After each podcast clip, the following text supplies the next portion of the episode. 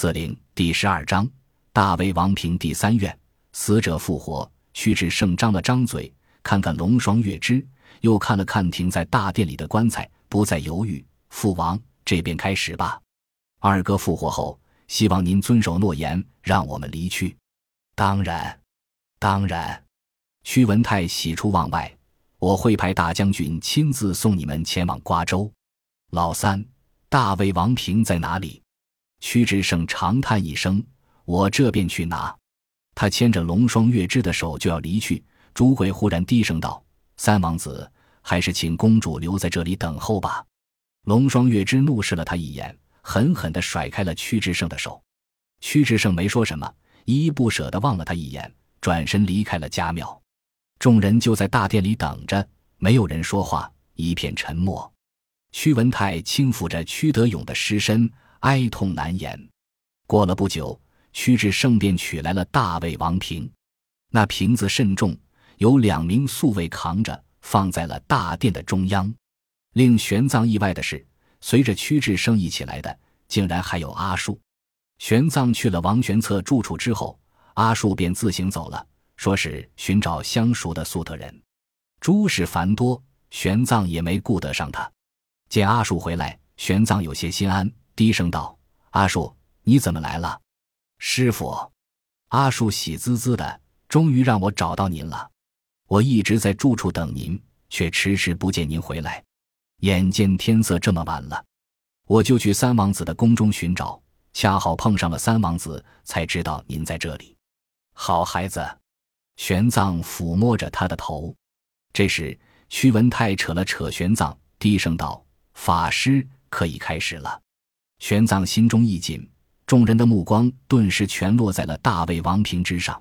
那上面覆盖着黑色的丝绸，去制胜一把掀开，大魏王瓶妖媚的光芒映入了所有人的眼中。这一刻，所有人都呼吸停顿。这一刻，风不起，日无光，他夺去了天与地的颜色。这一刻，耳边隐隐有神鬼呼号，似乎有无数的幽灵向他跪伏膜拜。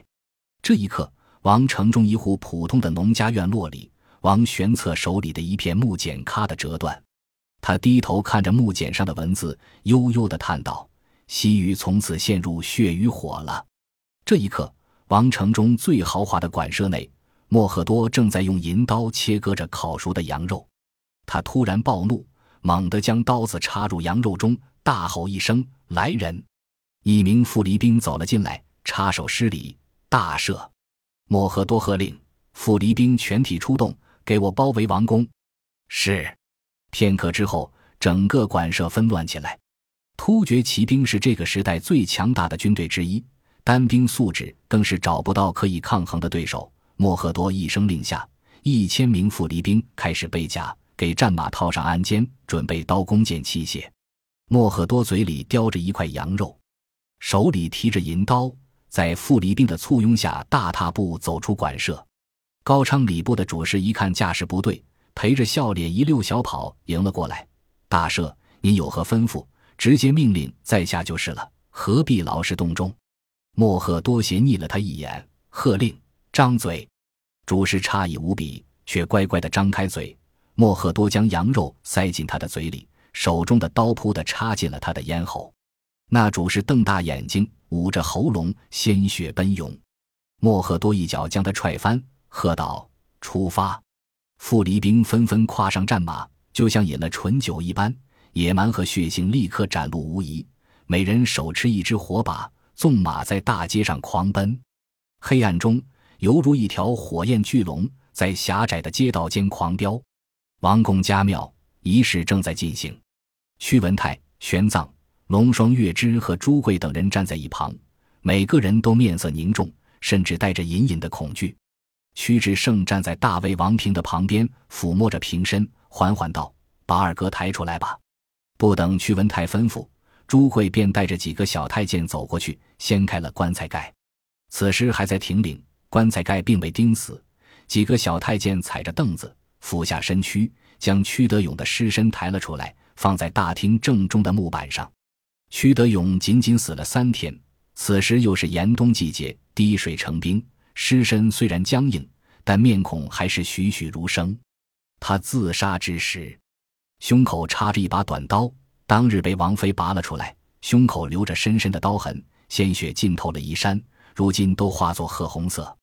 屈文泰看着屈德勇的尸体，禁不住老泪横流。他擦着眼睛，满含期待。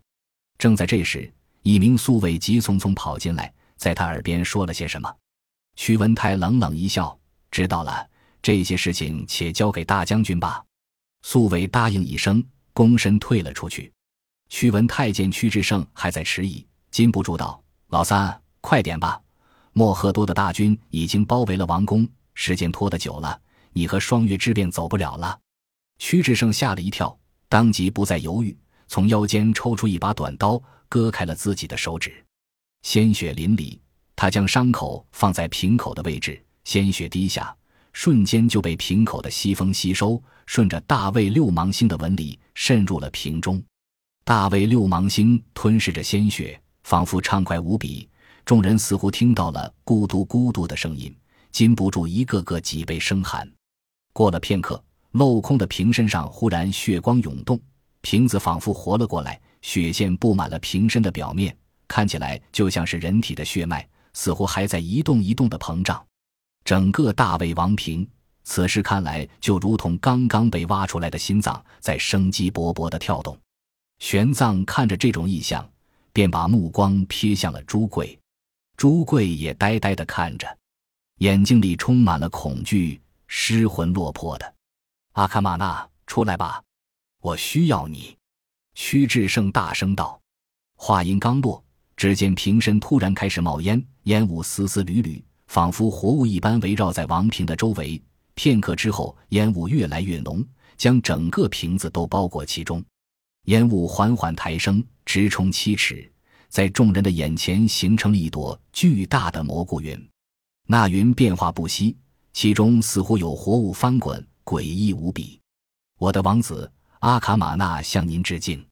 烟雾中忽然响起一个沉闷的声音，铁蹄轰鸣，震颤着大地。莫赫多的富里铁骑顺着大街奔驰到了王宫门前，随着一声令下，人随马动，朝着两侧分流，将王宫的大门紧紧围困。莫赫多骑着马到了宫门前，一声大喝：“屈文泰，出来见我！”宫墙上突然鼓声震动，咚咚咚的皮鼓声撼动人心。随着鼓声响起，宫墙上火把闪耀，冒出黑压压的中兵，一个个张弓搭箭，对准了墙下。大将军张雄站在宫墙上，朝着下面一拱手：“莫赫多舍，您这是什么意思？为什么要领兵犯我王宫？”莫赫多深感意外，嘿嘿一笑：“原来是张雄，你们竟然有准备。”甚好，甚好，这倒省得我花费口舌了。张雄，让屈文泰出来见我。张雄笑了笑：“大赦，高昌王身子有恙，这您也知道，此时正在调养，不方便见客。而且您带着大军围困王宫，陛下若是受了惊吓，该如何是好？”放屁！莫赫多破口大骂：“当老子不知道吗？”屈文泰这老小子如今正在用那大魏王瓶，他娘的！老子明里暗里跟他说了半晌，他只当听不懂啊！老子想要大魏王平，听懂了吗？张雄露出诧异的表情。大赦，您想要王平，去找三王子啊！高昌王宫不比统叶护可汗的大帐，您想来便来呗，何必带这么多兵马呢？张雄，好好好。莫赫多怒不可遏，你跟我兜圈子是不是？告诉你，老子把话撂到这儿了。他屈文泰敢用王平许下最后一个愿望，把那魔鬼释放出来，我必定率领富里铁骑踏平你高昌王城。张雄也勃然大怒，猛地一拍墙壁：“莫赫多，你莫要欺人太甚！大魏王平是你家之物吗？我高昌国身为西突厥的属国。”这几十年来，哪一年没有向汉庭纳税？我高昌向你突厥纳税，要的是你突厥提供保护，这是西域铁一般的规矩。如今你看着我家有重宝，就率兵来抢夺，你可把草原的规矩放在眼里吗？你可把统叶胡可汗放在眼里吗？莫赫多愣了愣，忽然笑了，哈哈哈！张兄，你对屈文泰倒是忠心耿耿。老子且问你，待得他复活了屈德勇之后，凭你跟屈德勇的关系，这高昌国还有你立足之地吗？张兄眼中闪过一丝悲痛，脸色却不变。这是我高昌的家事，与你无关。大赦，王平断然无法给你，请速速退去吧。凭你的这些人马，不足以攻克王宫，是吗？老子倒要试试。莫贺多大喝来人，推撞木。傅离兵早有准备，只见两辆大车上装着一根一人合抱粗的壮木，朝着宫门缓缓推了过来。推壮木的并不是傅离兵，而是就近抓的一些百姓和商贾。这些人一边哭喊着，一边在傅离兵的皮鞭下拼命地推。张雄脸色不变，手一摆，城头上响起呜呜呜的号角声。随着号角响起，王城之内的大街小巷忽然传来轰隆隆的震战声。莫赫多大吃一惊，只见火把闪耀，涌来了无数骑兵，在各处房顶更有弓箭手张弓搭箭，对准了他们。莫赫多大怒：“好一个西域之虎，老子倒小看了你！张雄，老子就在这儿，有本事你就射死老子，要不然这王宫我破定了！来人，给我撞！”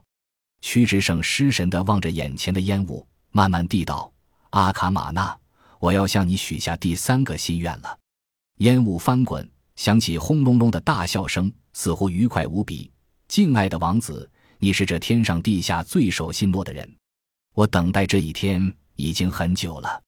说吧，王子，说出你的心愿。屈志胜开始最后的挣扎，脸上神情变幻，众人都紧张地盯着他。屈文泰更是额头冒出了汗水，身子瑟瑟发抖。玄奘从容地注视着屈文泰，屈文泰感应到了他的目光，冲他点了点头，才松弛了下来。让我的二哥复活，可以吗？屈直胜终于说出了这句话。哈哈哈哈！阿卡玛纳笑道：“王子，我说过，我拥有天上地下无所不能的神通，令死者复活是最简单的事情。”真的呀，屈志胜默默地看着地上的尸体，又看了一眼屈文泰，决然道：“那你就让我二哥复活吧，我父王很想念他，大家也都需要他，不需要我。”